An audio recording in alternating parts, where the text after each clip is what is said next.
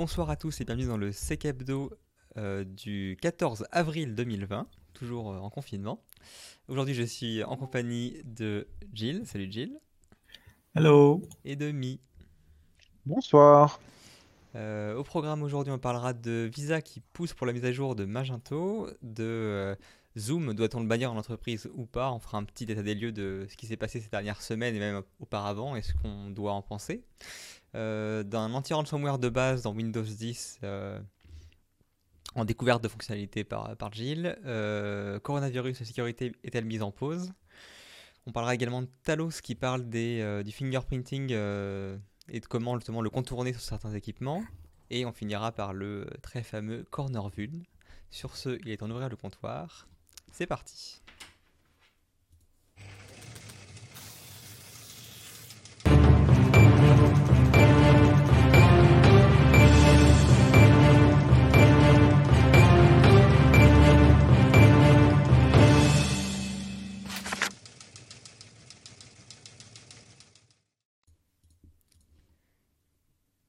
Et je laisse donc euh, Jill ouvrir le bal avec euh, Visa et Magento. Oui, Visa, Magento, ça veut dire euh, nos chers voleurs de cartes, euh, Matchcart. Alors, il y a Visa dans sa version USA, mais donc je pense qu'il concerne le monde entier, qui a poussé un advisory qui rappelle que Magento 1 sera en fin de support, c'est quand? C'est juillet? Euh, cette année en tout cas.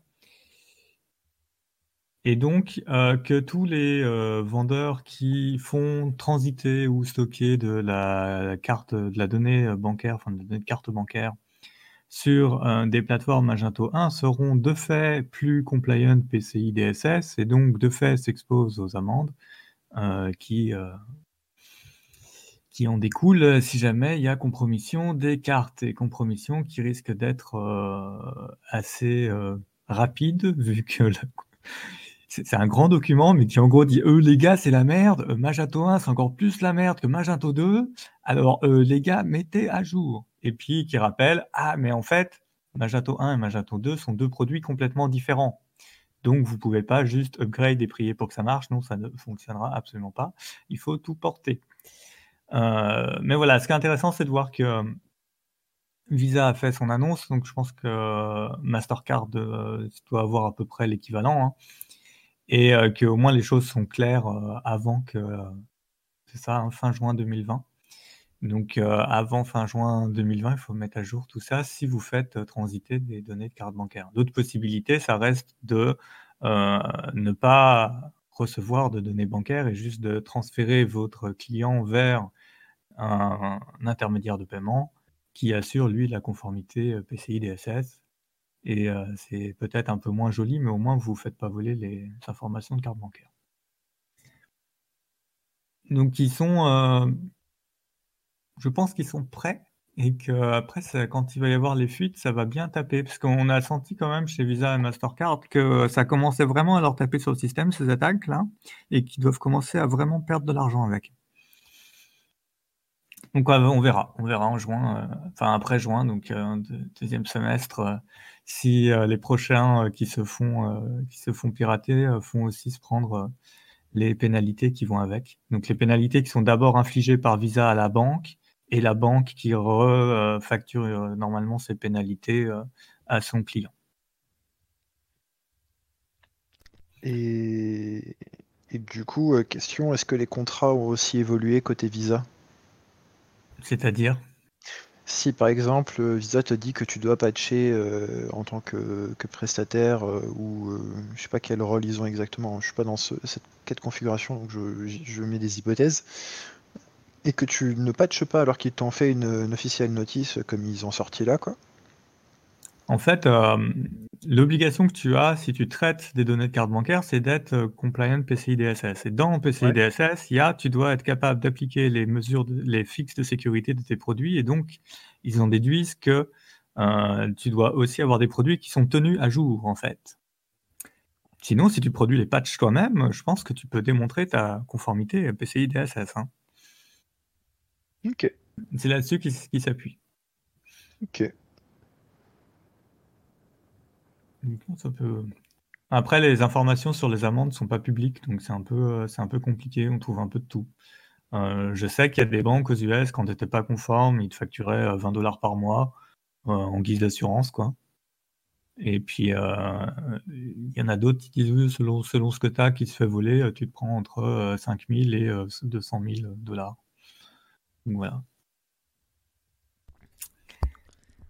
Et sans transition aucune, parce que là, j'en vois pas. Hein. Non, non, mais juste par rapport à ça déjà. Enfin, c'est une grosse migration, comme tu dis, le site, enfin la version 2 n'a rien à voir avec la version 1, c'est pas juste je lance un wizard, je redémarre la machine et ça fonctionne. Maintenant, bah, comme l'article précise, hein, la version 2, elle a été annoncée en 2015 et euh, la, date de fin de, support de la version 1, elle a été annoncée il y a deux ans maintenant. Donc, euh, c'est pas comme s'ils prenaient les gens euh, de court. Maintenant, c'est clair qu'il y a un paquet de boîtes qui n'ont pas une gestion des, cycles de vie de leur, leur brique applicative qui est correctement suivie. Et du coup, t'en viens à mettre à jour en urgence, potentiellement dans un très mauvais moment en ce moment parce que c'est pas la meilleure période pour faire du travail euh, collaboratif euh, ces dernières semaines, euh, parce que les gens n'ont pas été un peu plus prévoyants. Après, c'est quand même difficile de, de, comment dire, de plaindre les boîtes qui n'ont pas fait le travail alors que c'est annoncé depuis maintenant plusieurs années. Ah oui, on va pas les plaindre, hein, c'est juste que ça va comme... j'aimerais bien que ça commence à faire mal en fait. Ça nous ferait des arguments pour quand il y a des décideurs qui se disent non, mais ça, l'obsolescence, on verra l'année prochaine. Puis l'année suivante, oh, ben, on verra l'année prochaine ça, nous ferait des arguments intéressants. Je ne suis un peu plus d'accord. Et c'est comme ça qu'on a ce qu'on appelle le legacy. Voilà, voilà. Bah oui, parce que là maintenant, c'est jamais aussi sexy que mettre en place une nouvelle fonctionnalité, c'est nouveau. Enfin, c'est pas nouveau, justement. Et après, tu finis un jour ou l'autre par le payer. Bref. Comme tu comme, euh, voulais l'annoncer Gilles sans transition aucune, on passera sur un autre sujet, qui est pas vraiment un problème de deck technique ici, mais un problème de, euh, sécurité qui est relativement euh, avancée, à savoir le, le quasiment plus un scandale maintenant euh, de l'affaire Zoom. Donc Zoom, pour ceux qui, sont, qui ont passé leur dernière semaine dans une cave, hein, c'est un des logiciels de choix utilisés par pas mal d'entreprises et, d'institutions, et pas mal d'écoles notamment, pour faire du, du, de la réunion en ligne. quoi. Donc c'est un équivalent à ce qu'on peut faire avec Microsoft Teams ou euh, ce qu'on peut faire euh, même avec Discord, euh, même si la vidéo sur Discord c'est uniquement que pour les conversations privées. Bref, c'est un moyen de... ou web, enfin, il y a WebEx, machin, et tant d'autres. qui a gagné beaucoup en popularité, qui a su surfer sur la vague justement de, de, la pandémie et qui s'est pas mal répandu. Et bah, comme n'importe quel produit qui, qui devient très populaire en très peu de temps, bah, ça attire forcément les regards. Euh, des gens bien intentionnés comme, euh, euh, comme non. Hein. Donc en bien intentionnés, il y a des chercheurs qui ont commencé à, regarder un peu dedans, ou simplement des, journalistes qui ont commencé à regarder les conditions générales d'utilisation, ou les privacy policies, et des gens bien intentionnés qui ont commencé à voir si on pouvait pas faire des conneries avec ou faire du marché avec. Et ces dernières semaines, il y a eu un, une, sacrée pelletée de news à ce sujet-là. Euh, d'ailleurs, il y a donc The Hacker News qui a fait un super euh, résumé de tout ce qui est sorti récemment et c'est euh, assez fourni. Bon, bah, j'ai parlé des politiques de confidentialité, donc ça a été montré que c'était très, comme, très, comme beaucoup de politiques, hein, c'est généralement écrit pour que ce soit pas compréhensible. Hein, pour cacher le fait qu'ils se servent de vos données pour plein de raisons qui vous plaisent pas forcément et sur lesquelles vous n'avez pas forcément l'occasion de donner votre consentement éclairé. Euh, il se trouve qu'apparemment, ils servent également de, du SDK de Facebook qui, permettait d'envoyer des données de, de, télémétrie à Facebook sans consentement de l'utilisateur, même si jamais la personne n'avait pas connecté son compte Facebook avec. Euh, il y avait pas mal de fonctionnalités euh, qui étaient configurées par défaut pour rendre l'application pratique d'utilisation au détriment de la sécurité. Donc par défaut, il n'y a pas de mot de passe sur euh, les conférences que tu, qui pouvaient être jointes. Par défaut, on affichait en haut à gauche euh, des meetings l'ID, enfin, le, le, numéro de, du salon, qui fait que si jamais euh, quelqu'un prenait un screenshot ou autre, c'était très facile du coup de pouvoir sauter dans la réunion et s'immiscer sans y être invité. Euh, il y a des choses ça qui peut paraître relativement légères. Il y a quand même des choses un peu plus graves, euh, dans, par exemple le fait que euh, y a, on a trouvé maintenant des leaks de, bases de données Zoom où on voit des couples utilisateurs mots de passe et également des informations sur les différentes conférences qui ont eu lieu. Il y a eu une vulnérabilité dans Microsoft qui permettait de faire du, RCE sur un poste vulnérable et ou également d'obtenir nom d'utilisateur et mot de passe local. Il y a eu pas mal d'infos sur le, ce qu'on appelle les Zoom bombing. Donc, c'est en gros simplement bah, un des abus justement du fait que les, conférences Zoom par défaut étaient beaucoup trop ouvertes et que du coup euh, des gens euh, pouvaient rentrer dans la conférence sans y être invités et euh, partager leur écran et généralement se profiter pour mettre du contenu extrêmement choquant, violent ou pornographique pour juste hein, mettre le bordel. Et tout ça en fait bah, c'est lié à un mélange de mauvaises pratiques euh, aussi bien sécurité, mais également euh, utilisateur. C'est-à-dire que mettre par défaut l'autorisation à tout le monde de partager son écran, ben, du coup, c'est pas penser au fait qu'il y a des abus qui sont possibles. Et euh, pour, ça rappelle également une autre vulnérabilité qu'ils ont eu, c'était en juin 2019. Donc c'est quand même, ça n'a pas uniquement, je veux dire, de la pandémie. c'était sur les postes macOS il était possible d'activer la caméra à distance de n'importe quelle machine sans que la personne en soit au courant, juste en lui faisant ouvrir une page internet particulière, qui servait du coup de, bah, de, l'API de, de Zoom euh, avec le client web, et euh, qui du coup affichait, euh, allumait la caméra. L'autre truc, c'est qu'elle permettait également d'infecter des postes en se servant d'un élément qui était installé sur la machine parce que un des, justement, un des dark patterns de, Zoom, c'est que Zoom marche très bien en version en ligne, comme vous pouvez avoir, je sais pas moi, un chat euh, Hangout ou autre avec le client web, donc juste en affichant une, page web. Mais Zoom va faire tout son possible pour vous forcer à installer l'application euh, native. Donc si vous essayez de joindre une page Zoom, pour, euh, ça vous téléchargera d'office l'exé. Il faut que vous cliquiez sur ça n'a pas marché il vous retélécharge l'exé, il faut que vous recliquez sur ça n'a toujours pas marché pour qu'enfin il vous propose une version en ligne. C'est ce genre voilà, de dark patterns qui sont vraiment pour inciter les gens à, installer l'application et du coup d'avoir un, pied euh, dans, dans, les, dans, les, dans les systèmes. Quoi. Et en l'occurrence, euh, sous macOS, une fois que le système était, que Zoom était, le client était installé, si jamais la personne désinstallait l'application par la suite, l'application n'était pas réellement désinstallée entièrement elle était désinstallée en partie, mais euh, un client, enfin une espèce de mini serveur localhost était encore présent. Et euh, ce petit reliquat d'installation permettait à Zoom de se réinstaller sans demander de, à nouveau les autorisations de l'utilisateur, euh, dès que celui-ci relançait un client, une, une, communication Zoom sur, sur une page web. Et donc même les gens qui n'avaient plus installé l'application Zoom étaient vulnérables par la vulnérabilité qui a été découverte en juillet 2019. Donc ça pour dire qu'il y a quand même un sacré historique, un, passif relativement peu glorieux pour Zoom. C'est pas uniquement euh, les pauvres gars euh, qui sont euh, pleins de bonne volonté et qui et qui, ont qui, sont simplement sous les projecteurs malgré eux. C'est un ensemble de, choix qui sont fortement discutables sur la façon dont ils ont conçu leur application. Un, dernier exemple que j'ai en tête, c'est par rapport au choix de chiffrement. Ça a été montré récemment que il se targue publiquement d'être sur du du chiffrement euh, bout, bout, en bout et en AES 256. Et en regardant, finalement, c'était un simple chiffrement TLS qui n'était pas du tout bout à bout, mais qui était vers leurs serveurs euh, euh, centraux et qui était en AES 128 en CBC, donc qui est connu pour être relativement mauvais pour cacher les motifs dans, de la donnée qui est communiquée. Il y a toujours l'exemple classique où on te montre une image chiffrée en CBC et tu arrives encore à, deviner de quoi était l'image après le chiffrement. Euh, et euh, dernier point, euh, ça a été également découvert il y a quelques semaines que même quand même c'était chiffré, en fait, si jamais quelqu'un rentrait dans le lobby donc d'un Zoom, donc c'est l'espèce de salle d'attente où, l'organisateur peut autoriser ou non rentrer dans la conversation, et eh bien quand bien même tu n'es pas autorisé à rentrer dans la conversation, la page web par défaut va t'envoyer le flux vidéo et la clé de chiffrement du flux vidéo. Donc en fait la sécurité était uniquement entre guillemets de façade quoi. Voilà, ça commence à faire beaucoup, euh, à, tel point que certains maintenant, euh, certaines organisations ont, sorti donc des, des bans euh, globaux. Donc, même aux US, ça a été banni pour l'administration et je crois qu'ils poussaient également un ban dans certaines étapes au niveau des écoles. alors après la question c'est doit-on le bannir ou pas en entreprise? Alors effectivement, à comment dire? On peut au moins leur euh, admettre ça, c'est qu'ils ont euh, réagi relativement rapidement sur toutes les récentes euh, découvertes qui ont été faites. Et pour quasiment tout ce que j'ai listé maintenant, il y a un patch qui a été fait, ou alors ils ont changé le, le comportement de l'application par défaut pour que ce soit plus exploitable.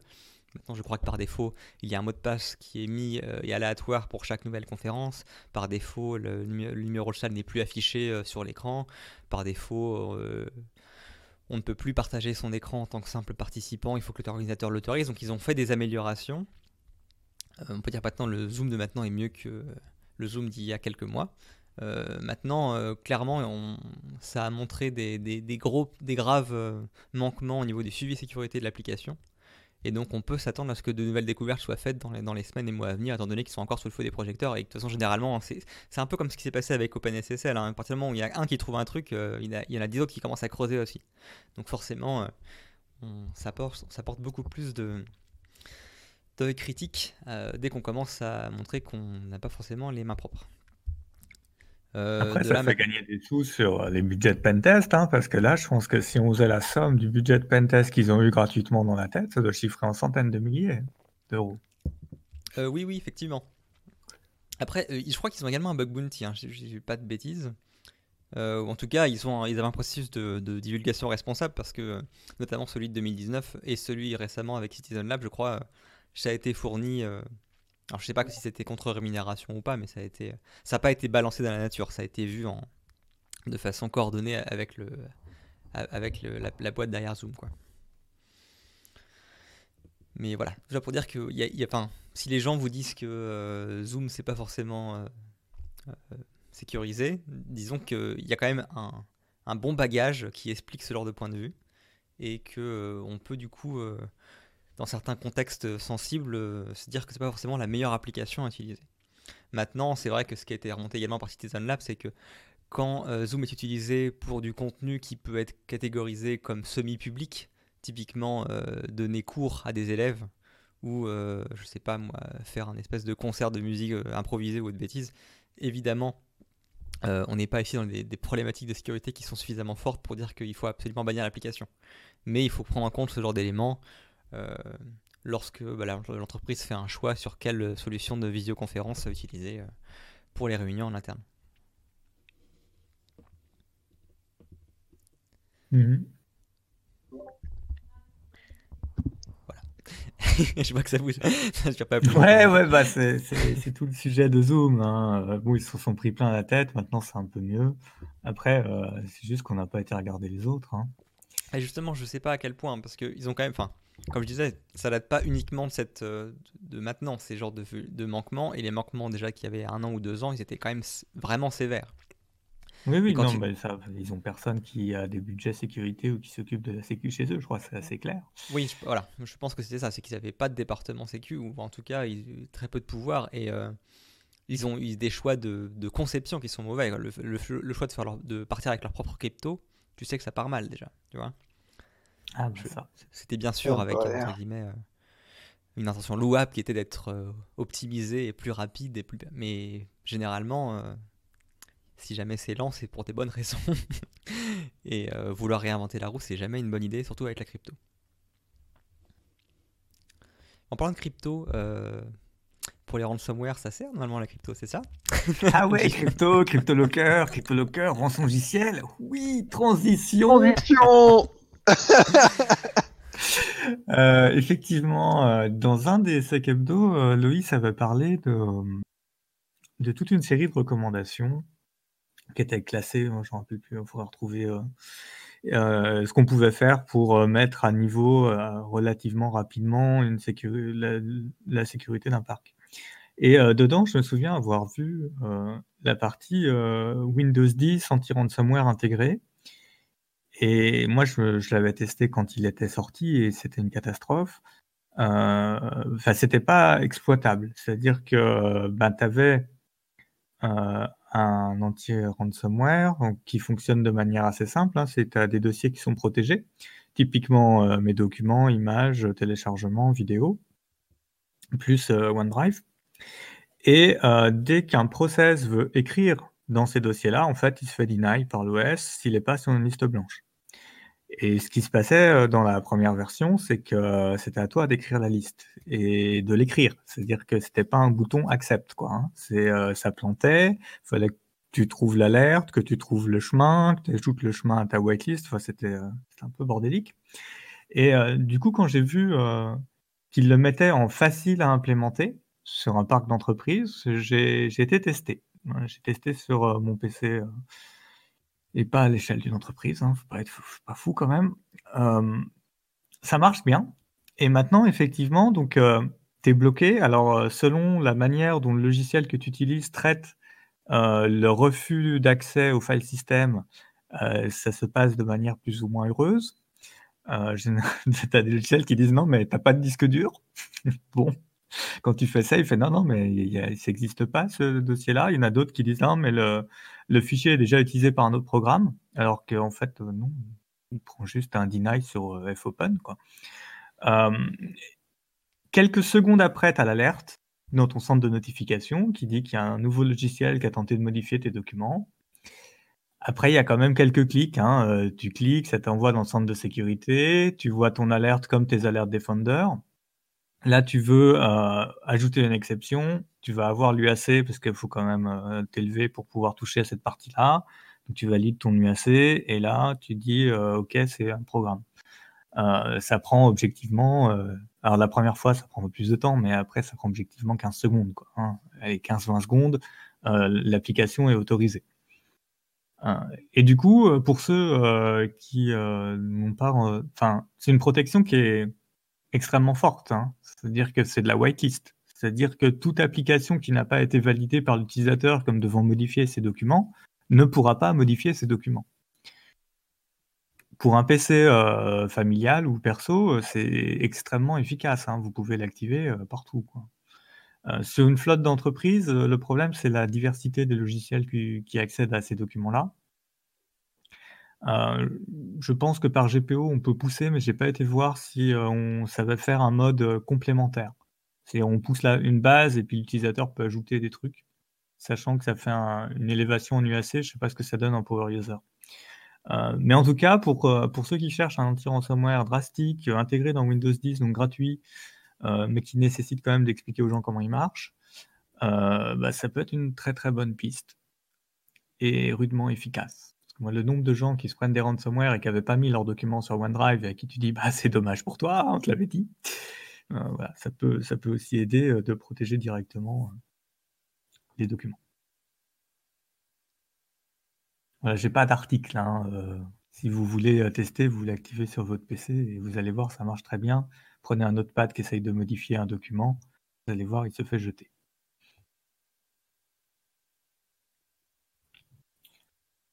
Voilà, c'était la découverte technique de la semaine. D'ailleurs, en parlant de ça, je ne l'ai pas annoncé lors de l'introduction, mais on a également une découverte de la semaine, si je ne dis pas de bêtises, qui sera, euh, ouais, qui sera à la fin. Voilà, on, on, garde le suspense, mais il y a quelque chose. Ah bah, J'enchaînais sur une news assez rapide, c'est plus. Euh, enfin, c'est pas vraiment une actualité, mais plus. Euh, envie d'avoir votre avis là-dessus. J'ai remarqué depuis quelques semaines euh, un gros revirement dans les approches sécurité de pas mal de boîtes.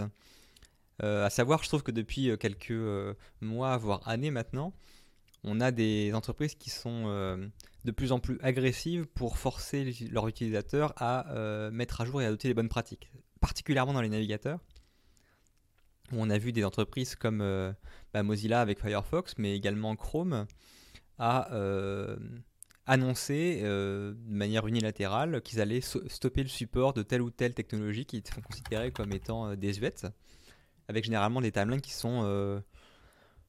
Bah, c'est pas 5 ans, quoi, c'est plutôt 6 mois. Et euh, enfin, je trouve que c'était une, bonne approche. C'est-à-dire qu'on voyait des boîtes qui commençaient à être un peu plus courageuses pour euh, enfin euh, arrêter de caresser toujours le client dans le sens du poil, l'utilisateur, et bah, les forcer, leur forcer un peu la main pour mettre sur, dans l'agenda bah, la, mise à jour ou la fin d'un support d'une technologie qui était maintenant sacrément désuète. Euh, je, pense notamment au fait qu'ils allaient euh, stopper euh, les certificats TLS qui avaient une longue durée de vie, qu'ils allaient stopper le support de TLS 1.0. On avait une annonce de, la fin du support de. Alors, c'est quoi déjà? C'est les connexions LDAP, donc bah, qui sont pas sous, justement sous TLS, donc pas LDAP-S. On avait également. Bah, après, il y a les fins de support de version euh, de différents logiciels divers et variés. On avait euh, Également, euh, euh, c'était Mozilla qui annonçait la fin du support de FTP dans leur navigateur, etc. Et depuis quelques jours, là, je vois plein, plein, plein de retours en arrière. On a euh, d'une part déjà bah, justement le fameux stop du support de FTP. Il y a au moins déjà Google qui a finalement réactivé le FTP parce que bah, apparemment ça gênait des gens pendant la pandémie. on a eu également bah justement Microsoft et Google qui devaient stopper le, support de l'authentification basique. On rappelle, l'authentification basique, c'est le fait de ne pas gérer de session vraiment. Et en fait, à chaque requête HTTP, vous envoyez euh, utilisateur mot de passe euh, dans, le chapeau. Et c'est euh, parfaitement protégé avec du BAS64. Hein. bref, c'est loin d'être idéal. Alors effectivement, si jamais c'est sous TLS, c'est un peu moins pire. Mais bon, ça reste pas franchement la meilleure des approches possibles.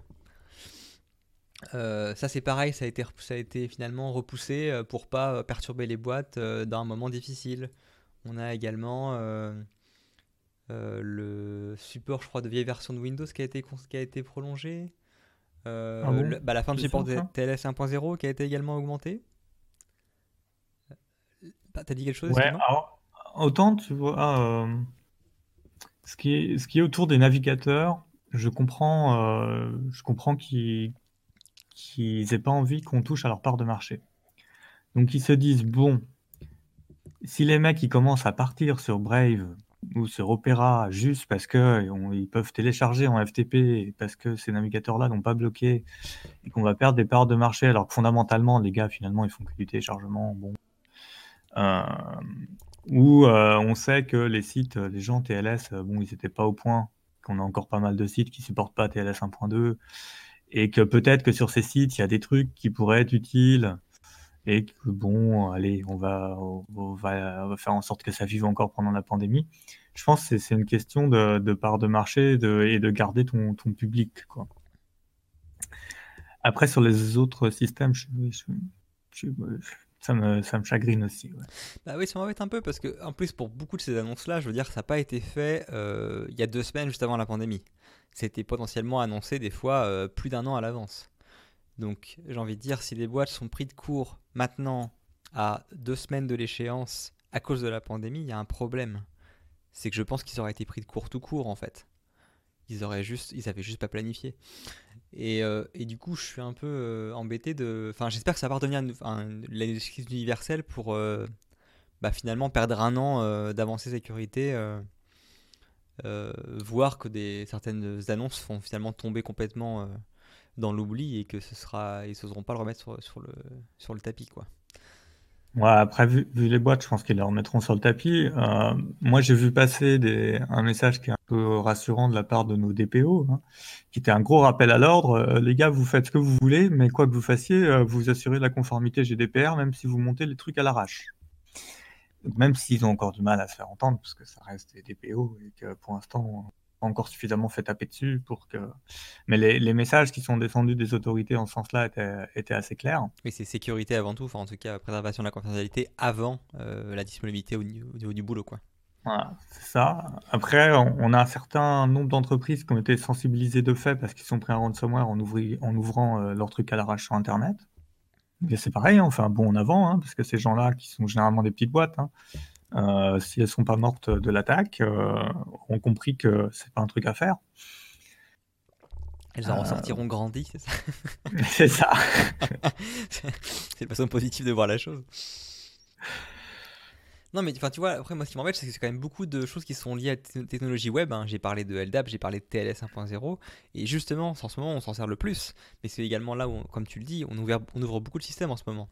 Donc, potentiellement, des choses qui étaient vulnérables, mais relativement bien cachées derrière euh, une couche de, de, de pare-feu et de VPN. Euh, enfin, pas forcément de VPN d'ailleurs, parce que si les gens en avaient un, ils en ont toujours un maintenant. Mais qui étaient cachés derrière un réseau privé sont maintenant des fois exposés sur Internet, c'est d'autant plus important de mettre à jour ces choses-là maintenant, tu vois. Et je trouve que c'est. Enfin, il y a vraiment. Mais tu dis ça parce que tu es une équipe informatique, tu vois.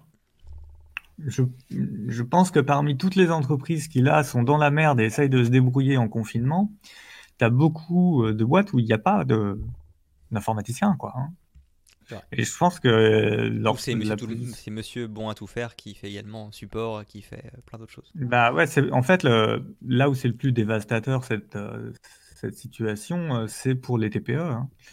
Et hum, se dire qu'on suspend un peu tout ce qui pourrait les emmerder pendant cette période-là et qu'on les remettra après, ben ça, ça se défend aussi dans, dans la tentative de maintenir l'économie en vie, qui est déjà sacrément mal barrée là. ouais. Donc, effectivement, il faudra voir si après, euh, ça se remet bien en route comme il faut et dans le bon sens. Mais je suis pas trop inquiet, quoi. Ça en fait au moins un. Bon, bah, du coup, après avoir touché du doigt euh, euh, ce sujet-là, on passe maintenant sur la biométrie. Et oui, la biométrie. Alors, c'était un poste de Talos. J'avoue, je suis pas encore arrivé au bout. Euh, il y en a qui lancent des sujets intéressants pendant que je lisais ma news. Euh, l'exécutif marie est assez simple. Il dit euh, Bon, on sait que les mots de passe, c'est une catastrophe. Donc, on s'est dit Tiens, on va mettre des capteurs biométriques partout. Ça a l'air fantastique. Et puis, on a prouvé à chaque fois que quelqu'un sortait un capteur biométrique qu'on arrivait à le contourner. et aujourd'hui, sur le marché, on a beaucoup de capteurs différents et aussi bien sur les téléphones que sur les PC, que des capteurs autonomes. Et du coup, la, question euh, que, que se sont posées, euh, alors c'est, je vais encore me faire tuer sur les noms, hein. Paul Rascanieres, ou Rascanière. J'aurais pas fait mieux. Et, et, Victor euh, Ventura, qui se sont posés la question, bon, qu'est-ce qu'il en est en vrai? Quelqu'un, par rapport à différents scénarios de, de menaces. Est-ce que finalement cette euh, capacité à contourner les dispositifs biométriques, c'est quelque chose qui est, euh, qui est inquiétant ou euh, est-ce que on s'en fiche un peu? La conclusion simple, c'est de dire pour le KIDAM, bah c'est pas mal, hein, c'est pas trop gênant. Par contre, si en face vous avez des attaquants motivés, mais qui sont pas forcément des agences de renseignement, mais des attaquants qui ont des moyens, il faut considérer que euh, l'authentification par empreinte digitale, que ce soit, euh, enfin, quelle que soit la technologie utilisée pour capter cette empreinte, euh, n'est pas sécurisée et donc il faudrait plutôt coupler d'autres choses. Et là, j'ai pas encore, je suis pas encore allé assez loin dans le rapport pour voir qu'est-ce qu'il préconise sur la partie double authentification liée au téléphone, parce que euh, moi, je n'ai pas souvenir d'un setting qui me permet d'avoir la double authentification pour déverrouiller mon téléphone. Euh, donc, j'ai encore des trucs à lire, mais c'est euh, ce qui est très intéressant dans, ce poste de Talos, c'est que c'est n'est pas pas de la news marketing, ce c'est pas du putaclic. Hein. c'est fait, c'est extrêmement, extrêmement sérieux, c'est bien présenté. On retrouve tous nos trucs de sécurité, c'est-à-dire quel est est vraiment le cas euh, qui nous intéresse, euh, combien ça va coûter à peu près de contourner les dispositifs. Ils ont un taux de succès quand même qui est à 80%.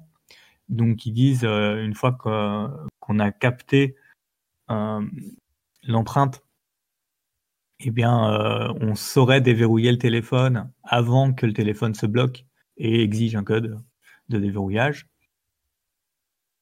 Euh, donc il y, a de quoi, rien que dans l'exécutif summary, vous avez de, quoi vous amuser. Après, j'ai pas le temps de regarder les vidéos, mais ça parcourt très bien la, ça donne une bonne vue d'ensemble de la problématique, de où on en est dans l'état de l'art et de ce qui fonctionne, ce qui fonctionne pas, et de à quel point euh, vous allez vous retrouver ou pas dans le scénario d'attaque par rapport à ce que vous avez sur votre téléphone. Alors c'est sûr qu'il y a un scénario qui permet de, vérifier les, euh, les hypothèses, qui, euh, qui, est le premier qui peut faire un peu sourire, c'est vous êtes inconscient ou globalement on peut faire ce qu'on peut avec votre doigt pour prendre votre empreinte et vérifier que le système qu'on veut utiliser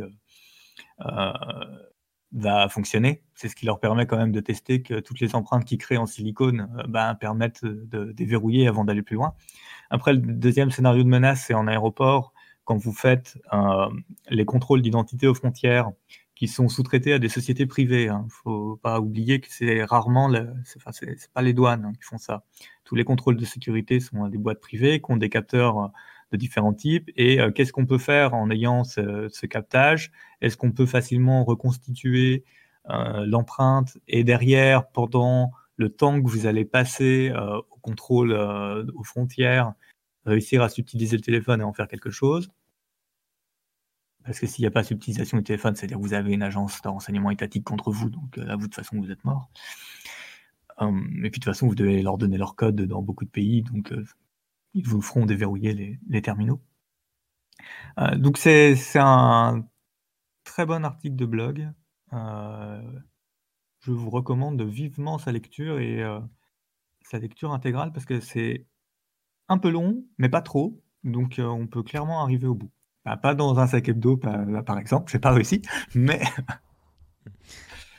mais je vous invite vraiment, si vous voulez avoir une vue de où on en est dans la biométrie, euh, sur la partie fingerprint, d'aller lire tout ça. Très bien, très bien. maintenant, on passe sur le, le gros ah, morceau du sac hebdo. Il paraît que on n'a toujours pas fait de jingle. Il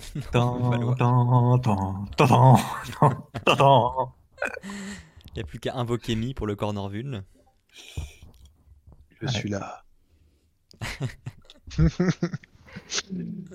Alors, on va commencer en douceur avec. Alors, si je me trompe pas, parce que je n'étais pas du tout sur cette page-là du tout, euh, le Trello, il est là. Donc, on commence avec euh, le patch Tuesday euh, d'avril 2020 de chez Microsoft. Et bah, bien sûr, on n'est pas déçu du voyage. Donc, on a 18 euh, RCE en critique qui sont patchés et on va revenir sur quelques-unes spécifiques. Alors, déjà, hop, c'est pas ici, c'est l'autre.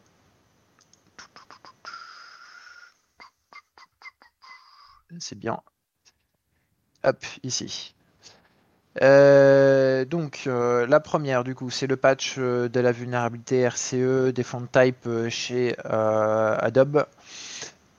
du coup bah, c'est patché donc bah faut, faut, mettre à jour hein, maintenant. Ensuite donc c'est c'est pas font type c'est Adobe Font Manager. après c'est OpenType la deuxième donc c'est la CVE 2020 1020. Euh, du coup, bah, faut la patcher. Euh, par contre, ce qu'il faut savoir hein, euh, sur celui-ci, Microsoft ne fait pas de cadeau, même si c'est exploité in the wild. Ils ont mis uniquement pour Windows 7 et Server 2008 pour les customers qui ont le SU. Donc Extended Support User ou je sais plus, quelque chose comme ça. Et bah, du coup, si vous l'avez pas, vous n'avez pas de patch. Ou alors il faut regarder sur des alternatives euh, autres que Microsoft. Après, euh, bon, l'avoir, hein, la première année, ça coûte 50 dollars par machine, je crois, ça doit être ça le prix public. Le plus compliqué aujourd'hui, c'est de trouver quelqu'un qui arrive à vous la vendre et vous expliquer comment le mettre en route. Ça, c'est autre chose. Euh, ensuite, du coup, encore un ESU limité, donc Windows 7, donc OpenType, Font Parsing, Remote Code, exécution aussi. C'est la CVE 2020-09-38. Euh, on a une petite vulnérabilité DOS euh, sur euh, le DNS aussi, la 2020-09-93. Celle-là, ça peut être intéressant à voir si, si elle sort.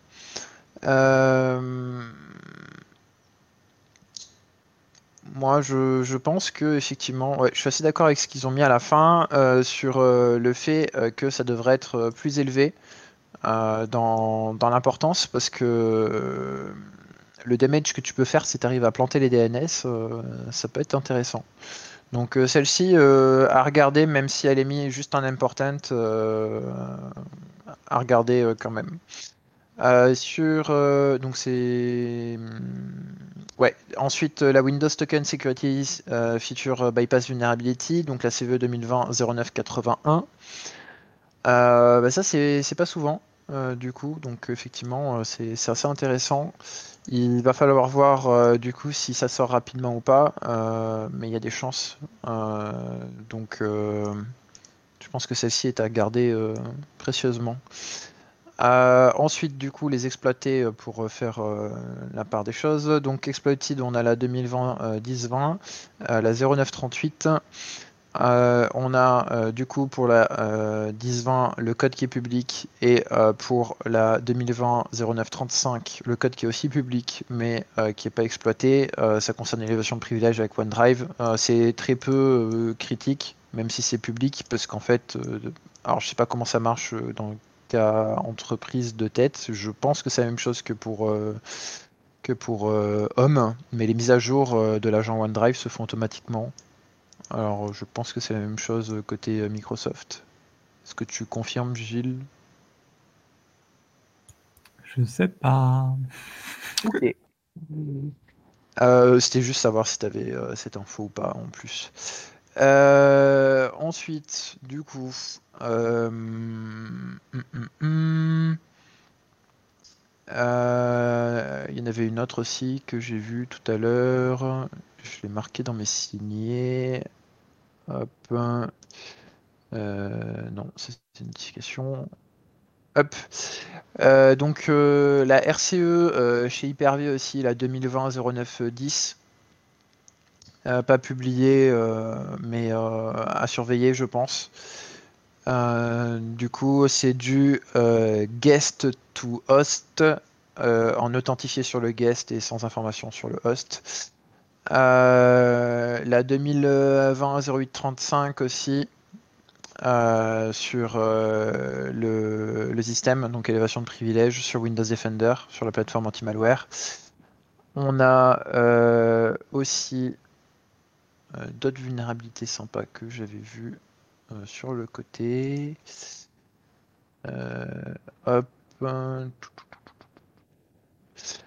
donc sinon on a aussi de la RCE dans Microsoft Dynamics. Euh, on a de la RCE euh, dans, plein de choses, malheureusement. Et euh, j'ai plus mon. Ah, je suis pas sur la budget, c'est pour ça. Voilà, donc Microsoft Dynamics, on a aussi dans de l'élévation chez SharePoint avec pas mal d'XSS. il y a à peu près 10 XSS qui ont été patchés, si je me trompe pas. J'ai vu le chiffre de 10 tout à l'heure qui ont été patchés chez, chez, Microsoft sur SharePoint. Donc à, regarder. Il y en a une d'ailleurs qui est un peu bizarre en XSS. Microsoft l'a mis avec un rank plus élevé si je me trompe pas, c'est la 0931. Ouais, c'est ça, c'est la 0931. Elle a, elle a un score euh, assez élevé. Du coup, euh, peut-être que ceux qui ont découvert n'avaient peut-être pas toutes les ficelles et il y a peut-être quelque chose de, plus grave derrière. Donc, euh, à regarder attentivement celle-ci. on a d'autres vulnérabilités plutôt sympas aussi. Après, euh, moi, ce que je conseille aussi, c'est de regarder euh, toutes celles qui sont uniquement euh, en ESU. parce que potentiellement, si vous n'avez pas ESU et que vous ne le payez pas ou que vous ne souhaitez pas le payer, ça peut être problématique étant donné que tout le monde n'a pas fini son passage de migration de Windows 7 à Windows 10. Donc ça c'est pour le patch Tuesday. Est-ce que vous avez des choses à rajouter côté Gilles? J'avoue, je l'ai pas encore lu. Euh, j'ai vu que ce qu'elle allait nous tomber dessus, là, j'ai fait bon, je regarderai demain. Je comprends. je pense que partie euh, OneDrive, je me demande si ça descend pas avec les updates Office. Et donc, ça doit arriver quand même. Les sécu doivent descendre quand même. Mais de mémoire, c'est un canal différent, donc ça dépend comment c'est configuré. Alors, euh, du coup, il y en a fait une autre aussi que j'ai marqué tout à l'heure. Euh, je l'ai marqué et je l'ai perdu. Non, elle est là. Euh, il faut aussi ajouter que euh, l'élévation de privilège, la 1027, CV 2020-1027 qui est exploitée aussi en public. Celle-ci, elle est assez intéressante et je pense qu'il faut attendre du coup, comme nous l'a magnifiquement teasé le groupe Google Tag, euh, du coup, le blog post qui va suivre derrière, euh, ça fait partie du même threat actor euh, qui est responsable des vulnérabilités qu'ils ont publiées dans un blog post, je ne sais plus si on en a déjà parlé ici ou pas, qui concernait l'état du travail de la tag, enfin du, groupe tag sur 2019. Donc c'est toujours un, blog post intéressant et qui donne un peu des vues sur euh, eux ce qu'ils voient dans l'exploitation et ils ont quand même euh, pas mal de, data dessus pour euh, faire des trucs assez pertinents. Et du coup, c'est plutôt pas mal. Après, ah, Madiston a dit qu'il y en avait quatre vulnérabilités qui sont 0D et exploiter in the wild. Donc on a la Windows EOP, donc la 1027, la 938, la 1020 et la 968, le scripting engine. Scripting engine, il faudra regarder du coup. Euh, et puis c'est tout hein, pour euh, le patch Tuesday, mais déjà vous avez pas mal de choses à faire. Euh, bien sûr, bah, comme vous êtes à distance, attention aux mises à jour aussi hein, quand même, même si c'est bien de les faire, mais il faut savoir aussi tester avant de balancer juste en prod comme ça. parce que Microsoft fait des blagues des fois avec ses patchs. Voilà pour le patch Tuesday. On passe à la suite. Et oui, ce serait pas mal. Allez, lequel tu prends? C'est des beaux paquets cadeaux hein, cette semaine. Alors, euh, le suivant, du coup, on est sur Oracle, sur le CPU. Oui, euh, Oracle, au désespoir. Voilà. Euh, du coup, il y a pour des vulnérabilités chez le database server, il y a des vulnérabilités chez Oracle Secure Backup, Oracle Secure Backup, sur Oracle Global Lifecycle Management, chez Oracle Communication Application, Oracle Construction Engineering, Oracle Business Suite, Enterprise Manager, Oracle Financial Services, euh, Food and Beverage. Oh, ça c'est intéressant ça, s'il commence à toucher euh, ce qui fait les boissons, ça peut être critique. Hein. sur Oracle Fusion Middleware, alors là il y en a quand même un petit paquet. Hein. et puis, bon, de toute façon, là on est sur le pre-announcement, donc je vous laisserai lire le, CPU, mais normalement il devrait sortir dans pas bien longtemps, c'est censé sortir aujourd'hui euh, en même temps que le security, euh, le patch Tuesday, mais c'est pas encore le cas, donc euh, je pense qu'il y a peut-être un petit peu de retard, mais, mais ça va pas tarder. donc ben, bien sûr Oracle faites attention et puis bon ben comme d'hab sur ce qu'on aime bien voir en vulnérabilité ils sont. Je veux juste vérifier. Moi j'ai vu une RCE non authentifiée Oracle Database. Euh, voilà. Euh, et puis, euh, bien sûr, moi, ce que, ce que j'ai hâte de voir, c'est sur la partie fusion middleware. je pense qu'on est plutôt pas mal.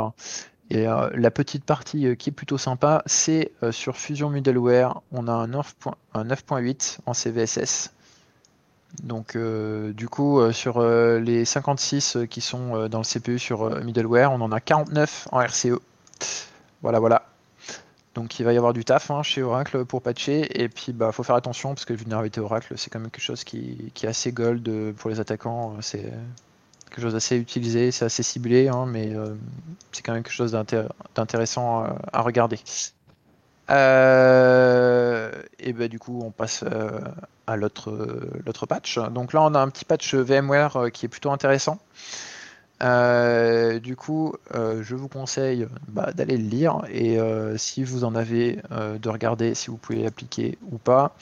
Donc ça concerne du coup le VMware vCenter Server qui disclose des informations et ces informations qui sont disclosed peuvent mener à une RCE.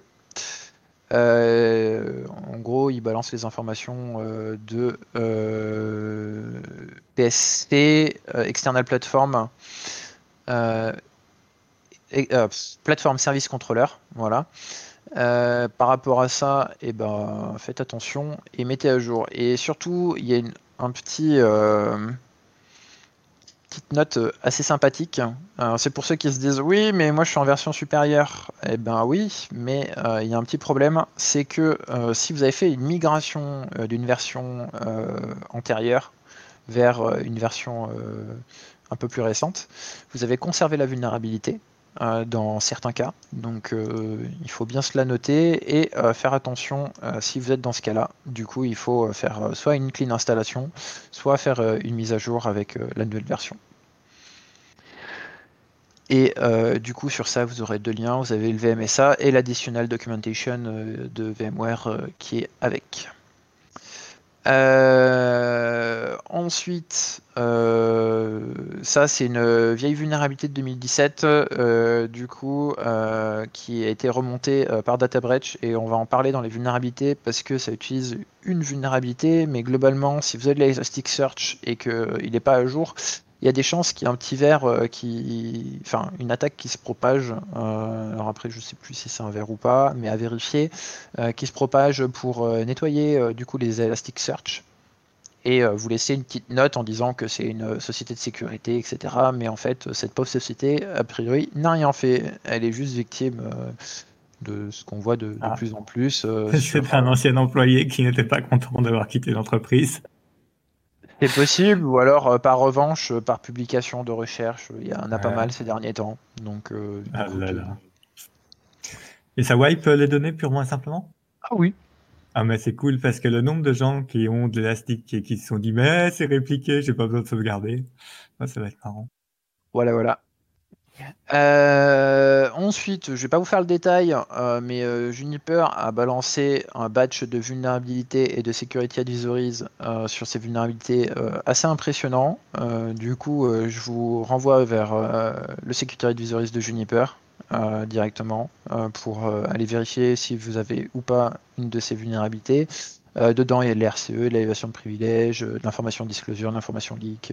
vous allez voir, c'est c'est les joyeusetés qu'on aime chez Juniper. Euh, du coup, bah, si vous en avez, euh, faites attention. Et puis, bah, si vous pouvez, vous patcher. Euh, une petite RCE aussi euh, qui fait euh, rigoler, mais pas trop rigoler. Euh, une RCE sur Hydrac. Euh, Hydrax, c'est bien la prise de main console c'est euh, ça. sur les. euh, C'est ça, chez Dell. ok, hein, sur, euh, Voilà. sur tous les châssis. hein. C'est ça. du coup, bah, normalement, euh, ça c'est sur l'interface de management et c'est pas exposé sur Internet, mais une petite recherche sur Internet vous montrera que vous en avez quelques-uns. Voilà, voilà. Et puis ça peut être utile euh, dans le cadre d'un pentest ou de déplacement latéral ou euh, de pénétration plus en profondeur dans le SI. Donc ça c'est à patcher. Après, on sait que c'est pas souvent fait parce que c'est assez compliqué. Et surtout, c'est pas forcément les choses qui sont privilégiées en patching actuellement puisque c'est intérieur euh, euh, du réseau de l'entreprise. Euh, ensuite, on va revenir sur la CVE 2019-197-81, Citrix, euh, Citrix, Citrix, ou le nom que, vous souhaitez utiliser pour cette vulnérabilité. Euh, FireEye nous avait gratifié d'un beau p- post euh, avec APT41, mais ils n'avaient pas réussi à récupérer la backdoor. Devinez quoi Palo Alto Network, avec euh, leur division Unit 42, euh, a réussi à récupérer ces informations-là et en a fait une magnifique analyse où on récupère à nouveau des informations de compromission. Donc, on l'a déjà expliqué, mais si vous avez fait une simple mise à jour suite à, votre exposition de passerelle euh, euh, pff, euh, Citrix, on va y arriver. Euh, sur euh, ça, euh, bah, la solution qui était conseillée, du coup, c'était de tout wipe et de tout réinstaller. Ben, J'espère que vous l'avez fait, sinon potentiellement vous pouvez avoir encore la backdoor. Donc euh, attention, et euh, vous pouvez rechercher aussi des éléments de compromission, euh, parce que euh, si vous avez ça, vous pouvez avoir peut-être d'autres choses plutôt sympas euh, dans votre réseau euh, sur ça.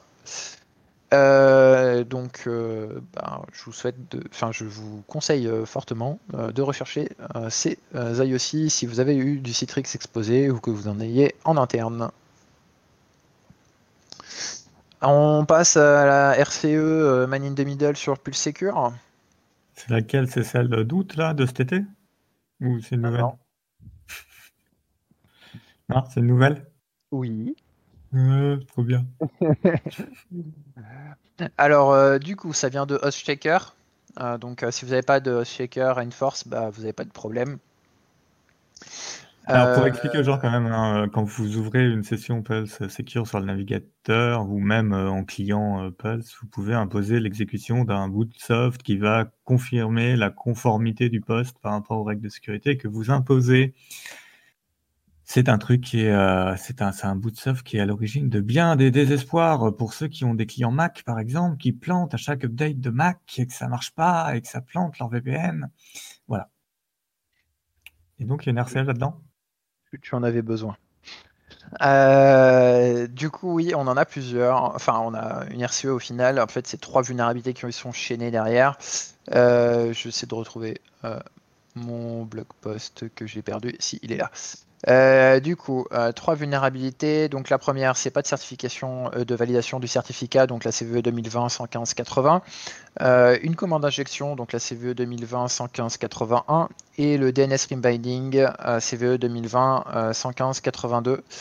Euh, du coup, c'est couvert par le Security Advisory chez, Pulse SA 444-26.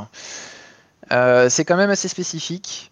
Ça concerne a priori pas les, les versions de Windows. moi, ce que je vois pour l'instant, c'est que le Pulse Secure Connect, enfin le Pulse Connect Secure, le Pulse Policy Secure sont vulnérables à la première, donc la 115.80.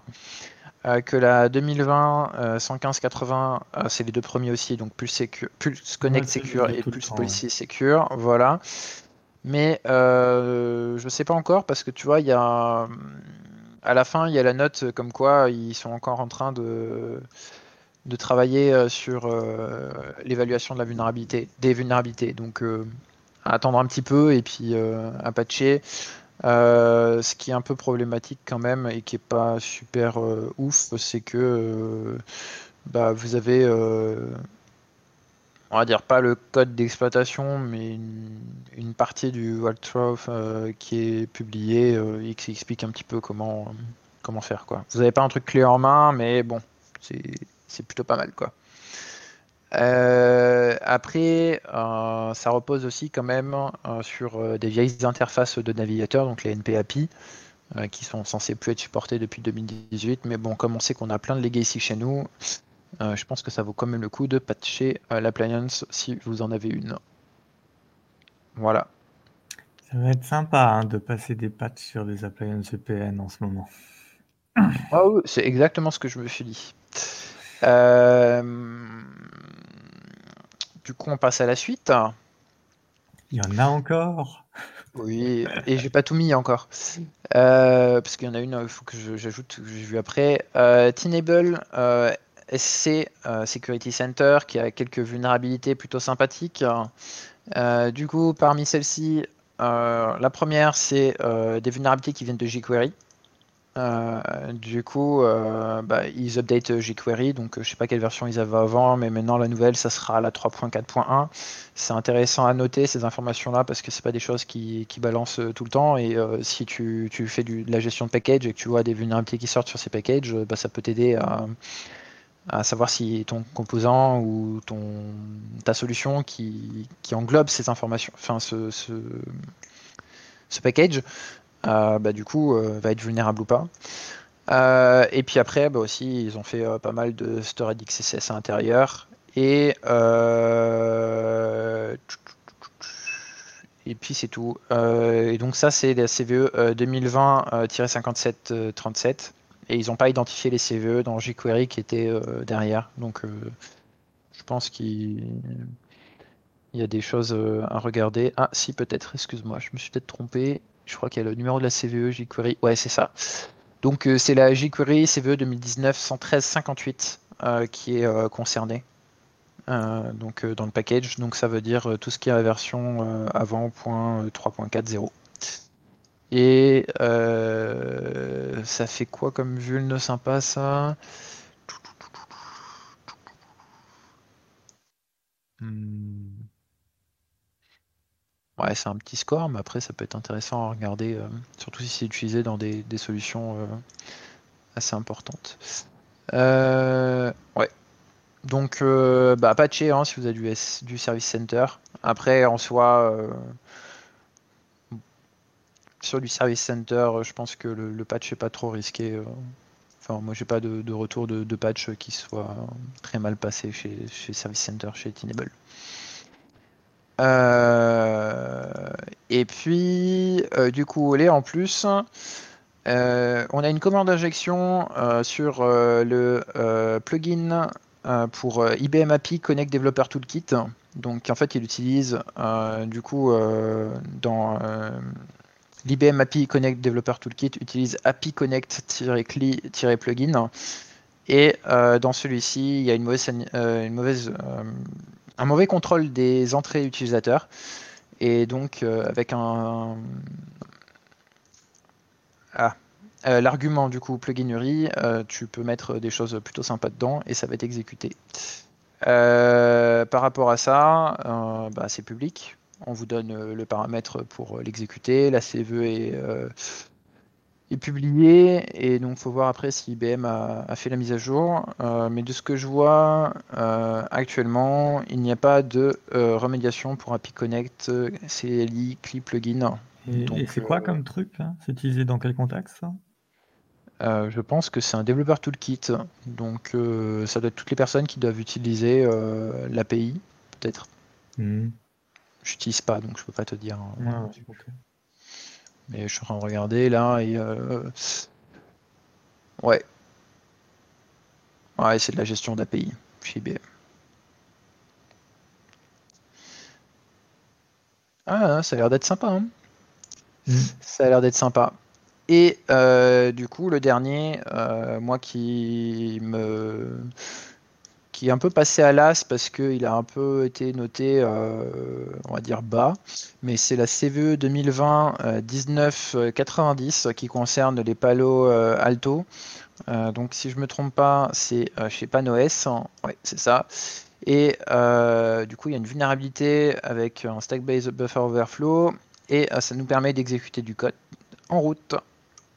Euh, donc, euh, du coup, ils ont confirmé et les vulnérabilités euh, sont de Palo Alto, enfin PanOS 8.1, toutes les versions avant le 8.1.13 et pour les 9.0, toutes les versions avant 9.0.7. Et le 7.1, a priori, n'est pas affecté. Voilà. Puis, euh, et puis c'est tout, hein, je crois qu'il n'y en a plus. Ça, ça vous suffit Ouais, ouais, non, c'est pas mal. Hein. Je pense que là, aujourd'hui, si quelqu'un nous parle de chômage partiel, on peut dire, vous voyez, on est un peu occupé. Hein. voilà, voilà. Bon, Il y a une news qu'on a, qu'on a oublié, euh, euh, qui est la dernière publication de, de Maze. Parce que c'est quand même assez impressionnant ce qu'ils ont sorti. Euh, tu parles de quoi? De Maze sur euh, Bouygues. Ah, oui, oui. Bah, impressionnant. Euh, non, mais bon, c'est voilà, En gros, Maze a sorti une press release qui dit, allez, comment dire ça ils étaient rentrés chez euh, Bouygues Construction. On ne sait pas vraiment comment ça s'est fini. On sait qu'il y a eu des négociations, euh, que ça s'est plutôt mal passé, qu'ils ont une mauvaise relation avec. Euh, c'est toujours Martin Bouygues hein, qui est en haut.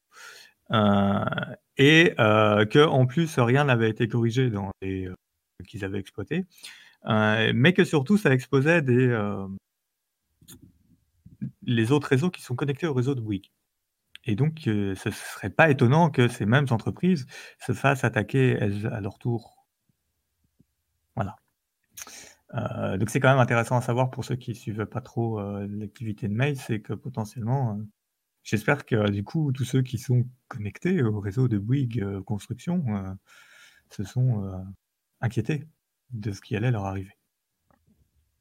C'est une bonne question sur ça, je relais le message des fois que parmi nos auditeurs, il y a des gens qui disent hmm, Oups Oui, euh, construction, peut-être Bouygues plus large, c'est assez, euh, assez, vague hein, dans la presse release. Euh, voilà, donc du coup, il faut faire attention à ça. Et surtout, il y a une partie qui, qui, est une menace à peine cachée, on peut dire, contre du coup les business partners de Bouygues. Euh, c'est-à-dire que si vous êtes business partner euh, de Bouygues, il y a des chances que vous soyez attaqué. Euh, c'est un peu le sous-texte. Et le deuxième sous-texte, c'est que si vous négociez pas avec eux ou que vous, vous comment dire, vous les prenez de haut ou, qu'ils n'apprécient pas la relation que, que, vous ayez avec eux, ben ils vont vous menacer, mais en plus ils vont ils vont aller plus loin, quoi. Ils vont pas juste publier les données et puis voilà, là on est sur quelque chose euh, un peu comme, euh, comme une marotte euh, qui, relance et qui sert d'exemple. Donc c'est quelque chose de, de pas très très bon pour une entreprise, déjà de 1, et de 2, ça montre que. Enfin, pour, pour Maze, du coup, c'est un peu un. Comment dire Un un case de démonstration et c'est aussi quelque chose qui est lancé à l'adresse des, prochaines victimes. Si vous avez, si vous êtes infecté, bah, voilà ce qui peut vous arriver si, si vous, si vous jouez entre guillemets au con avec nous et si, si, enfin, comment dire, si vous respectez pas les termes ou que vous, vous nous envoyez balader ou des choses comme ça, quoi. Donc euh, après, euh, ça peut, euh, on n'a pas les, moi je veux quand même nuancer aussi, c'est qu'on n'a pas la version de Bouygues là-dessus. Hein. Bouygues pour l'instant est dans un mutisme qui est une bah décision de, communication de leur part. Voilà. mais surtout, c'est la version des, attaquants et c'est aussi leur comment dire leur leur version leur leur récit qui, qui aussi qui aussi les intéresse quoi donc après effectivement hein, ça serait bête de, mentir de leur côté parce que du coup ça détruirait leur réputation mais d'un autre côté, c'est aussi leur version. Donc, euh, tant qu'on n'a pas les deux versions, juger de laquelle est vraie ou laquelle est fausse, qu'est-ce qui s'est réellement passé, qu'est-ce qui s'inscrit en faux, etc. En tout cas, il y, a, une grosse tension et il y a un risque pour ceux qui, sont liés. Et euh, ce qui est important, je pense, c'est que surtout que les informations euh, par rapport aux partenaires soient bien communiquées sous le secret nécessaire, mais qu'elles soient bien communiquées. Bah, il y a des chances que surtout ça leak de partout dans un futur, hein, parce qu'il faut rappeler pour l'instant, enfin, il faut que je revérifie mes, archives, hein, mais je crois que du coup, euh, pour l'instant, Bouygues a été le cas où ils ont le plus liqué de data, quoi. Avec euh, un nombre de. Alors pas en, quantité, mais euh, en comment ils ont fonctionné en mettant bah, une première archive, une deuxième, une semaine, deux jours après, trois jours après, hop, une autre archive, etc. Et du coup, c'est un peu une stratégie aussi pour les pousser à bout et garder le sujet chaud, quoi. Mm. Et euh, le fait que nous on en parle va pas aider, bien sûr, hein, mais bon, il y a l'information et. Euh, ah, sur Discord demande si, si on peut considérer que c'est une forme de propagande de maïs. C'est sûr que pour, ça s'inscrit dans une stratégie de communication. Hein. Ah oui, il y a, beaucoup d'argent en, jeu et probablement ça se passe pas comme ils veulent chez Maze. Sinon, euh, ils auraient fait comme à chaque fois et ils auraient juste euh, encaissé et disparu. Donc, euh, ce sera intéressant d'avoir les informations déclassifiées dans quelques années, tu vois. C'est ça, et puis je suis totalement d'accord avec Von Kraft sur la partie. il faut savoir que ce, cette partie-là de, de Blog Post, ils ont ouvert une section euh, à ma connaissance, c'est suite à l'affaire de Bouygues. Je pense pas qu'il y avait la section PR avant. Euh, du coup, il y a vraiment une section euh, press release, quoi. Donc c'est vraiment quelque chose de à destination de la presse et qui, est une stratégie de communication. moi, je note quand même un truc par rapport à Maze qui, est, intéressant, c'est que dans une des entreprises qu'ils ont récemment attaquées, dont on ne dira pas le nom, c'est pas encore sorti partout, euh, ils ont balancé des screenshots et euh, du coup, euh, les screenshots ont été pris sur un MacBook, je pense.